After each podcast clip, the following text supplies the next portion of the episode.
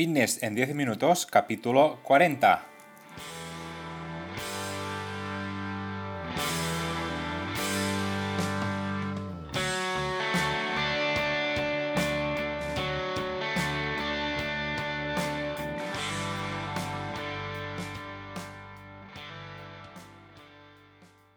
Bienvenidos un día más, un episodio más a Fitness en 10 minutos, capítulo número 40 del día 19 de octubre de 2020. Buenos días, mi nombre es Mark y este es Fitness en 10 minutos, un podcast en el que hablamos de todos esos conceptos, técnicas, estrategias y noticias sobre el mundo fitness. Todo lo relacionado en entrenamiento, nutrición, suplementación, recetas y consejos para conseguir un estilo de vida más saludable. Hoy un programa que voy a dedicar a todas aquellas personas que han luchado, están luchando y lucharán por el cáncer de mama, ya que hoy es su día mundial. Esperemos que más pronto que tarde se encuentre solución a esta enfermedad y que se solucione muy rápidamente.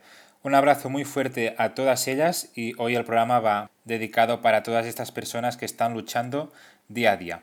Hoy un programa donde vosotros sois los protagonistas con vuestras preguntas Realmente estoy súper, súper contento de seguir recibiendo preguntas prácticamente a diario, sobre todo por Instagram, pero también por correo electrónico, sobre hábitos saludables, entrenamiento, nutrición, etc.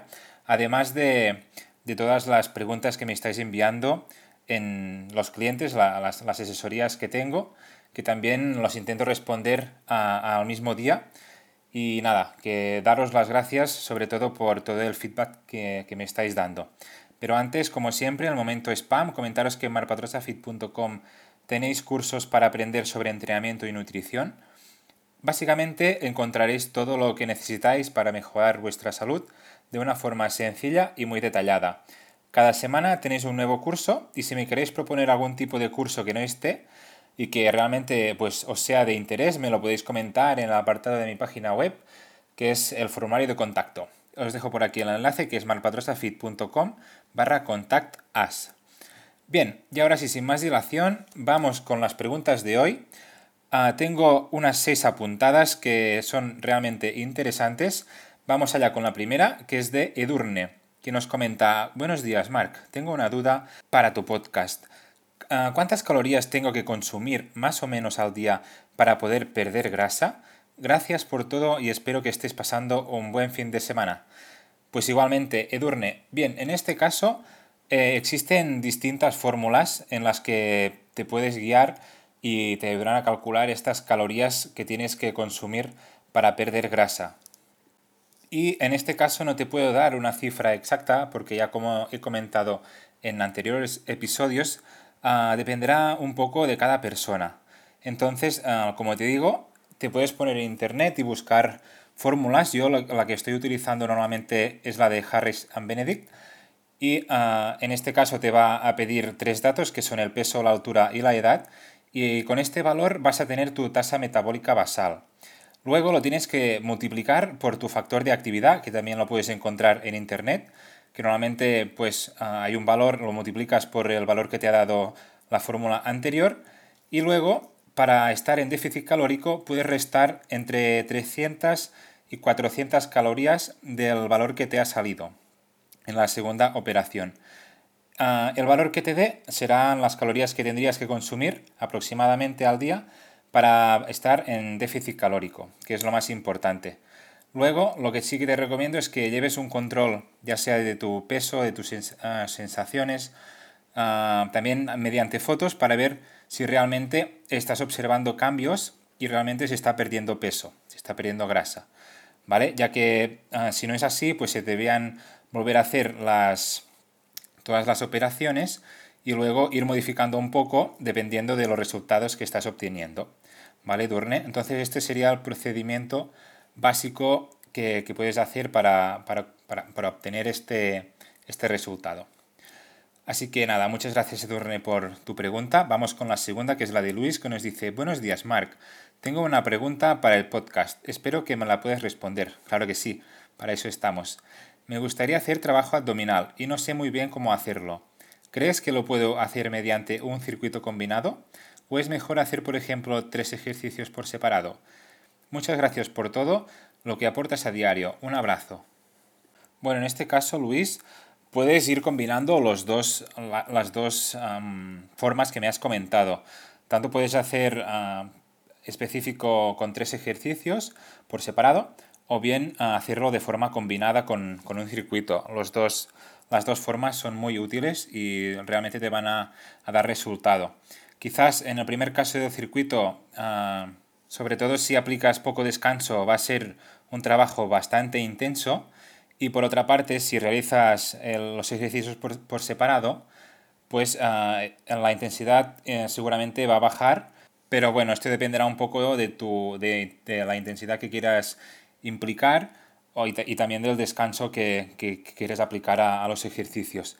Así que, sobre todo, pues eso, uh, importante trabajarlos de la forma correcta y ya sea en forma de circuito o por separado. las dos opciones son muy buenas.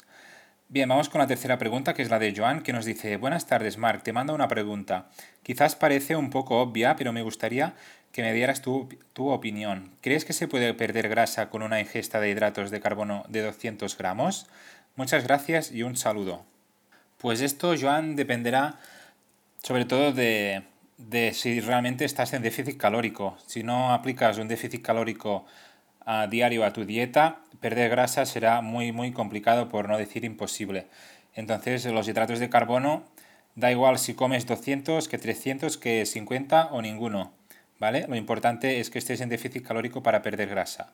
La cantidad por la que aplicas ah, los macronutrientes, pues lo más importante es que llegues a la cantidad necesaria de proteína y lo demás complementarlo con grasas y con hidratos de carbono y sobre todo no, pasarte de tus calorías de mantenimiento que puedes calcular como ya he comentado en la primera pregunta.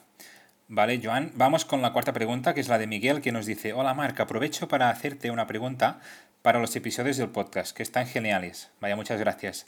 Miguel, es sobre alimentación. ¿Crees que tomar demasiada proteína puede ser perjudicial para nuestra salud?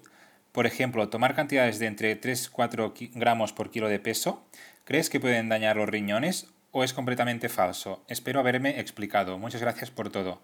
Pues bueno, Miguel, la verdad es que no conozco estudios en los que se haya concluido que una ingesta muy elevada de proteínas puede hacer eh, daño a los riñones. Entonces, yo lo que te diría en tu pregunta es que no tienes por qué tomarte tanta cantidad de proteína rígete con la cantidad realmente necesaria que, tu organismo necesita para un máximo desarrollo muscular y además te vas a extraviar un montón de, dinero que realmente si te pasas de, esta cantidad de proteína tampoco tu cuerpo la va a aprovechar. Así que esta es mi respuesta, Miguel. Vamos con la quinta, que es la de Matías, que nos dice, buenas tardes, Mar. Cada vez que veo más gente que utiliza zapatos de alterofilia en los entrenamientos de pierna. ¿Tiene sentido utilizar unas de este tipo de zapatos teniendo buena dorsiflexión? ¿Qué beneficios tiene respecto a otras similares? Muchas gracias. Pues bueno, esto lo que hace, como bien dices, es mejorar la dorsiflexión del tobillo. Entonces, si tú no tienes problemas para, para esta flexión, pues no tiene que ser necesario, obligatorio ponerte unas zapatillas de alterofilia. Todo lo contrario, lo puedes hacer tranquilamente con unos zapatos de entrenamiento, con suela dura, sobre todo, que no sean de running, o bien con zapatillas minimalistas que se están poniendo mucho de moda y van realmente bien. ¿Vale? Opinión personal porque yo las he probado y realmente he tenido muy buenas sensaciones. ¿Qué pasa? Que yo también he probado las zapatillas de alterofilia y ah, te comento mi experiencia y es que realmente también van muy bien, sobre todo para ah, mejorar ah, el estímulo en los cuádriceps, ¿vale? Lo que me encontraba en los ejercicios de pierna, sobre todo en sentadillas, en sentadilla búlgara o en prensa, es que no conseguía estimular mucho lo que sería el cuádriceps y tiraba mucho de glúteo y de isquios, todo lo que sería la parte posterior de la pierna. Entonces, ah, esta pequeña duda, ayuda de los zapatos que hay como un, pequeño talón, pues me ayudó bastante a intensificar los ejercicios en, en el cuádriceps, ¿vale? Entonces yo también te lo recomendaría en este caso si tienes el mismo problema. Aún así, como bien dices, si tu dorsiflexión es buena, pues no tiene por qué ser obligatorio. Ah, bien, muchas gracias Matías por tu pregunta. Vamos con la última, que es la de Silvia, que creo que me voy a pasar del tiempo, pero bueno, no pasa nada. Hola Mark, tengo una duda para los episodios del podcast. Espero que me puedas responder. Claro que sí. Hace poco noté que la rodilla derecha me hace un chasquidos extraños, pero por suerte no me duele, ni durante ni después del entrenamiento. ¿Puede ser una señal de lesión? ¿Puede ser perjudicial? ¿Cómo lo ves? Estoy algo preocupada. Muchas gracias. A ver, Silvia, yo lo que te diría por lo que he visto en los gimnasios y como experiencia personal, te diría que no tiene por qué ser ah, lesivo estas, estos chasquidos. Y además si no te duelen. Aún así, si quieres estar más tranquila, lo que sí que te recomiendo es que asistas a un fisio y que te examine y realmente te diga él si realmente pues estos chasquidos pueden conllevar a una lesión. Pero ya te digo, con la experiencia que tengo y con lo que he visto en los gimnasios, normalmente pues suceden este tipo de sonidos en las, en las rodillas. ¿Vale, Silvia? Espero también haberte respondido tu pregunta. Y hasta aquí, señores, el programa de hoy, el episodio 40 de Fitness en 10 minutos. Espero que os hayan servido mis respuestas a todas vuestras preguntas y que os haya dado un poco más de luz a, todas, a todos vuestros problemas. Ya para terminar, como siempre, deciros que me, haréis súper contento si os apuntáis a este podcast y también estaré encantado si lo compartís en vuestras redes sociales. E incluso si dejáis valoraciones de 5 estrellas en iTunes, me gusta y comentarios en iVoox y en Spotify, que son las plataformas donde me vais a encontrar. Yo a cambio voy a publicar de forma regular, como siempre, como cada lunes, para no perder la, costumbre y crecer juntos en esta aventura. Gracias por siempre estar ahí al otro lado, escuchándome y apoyándome. Esta semana ya empieza el otoño, así que se termina oficialmente el verano. Nos escuchamos el próximo lunes. Que tengáis una super semana.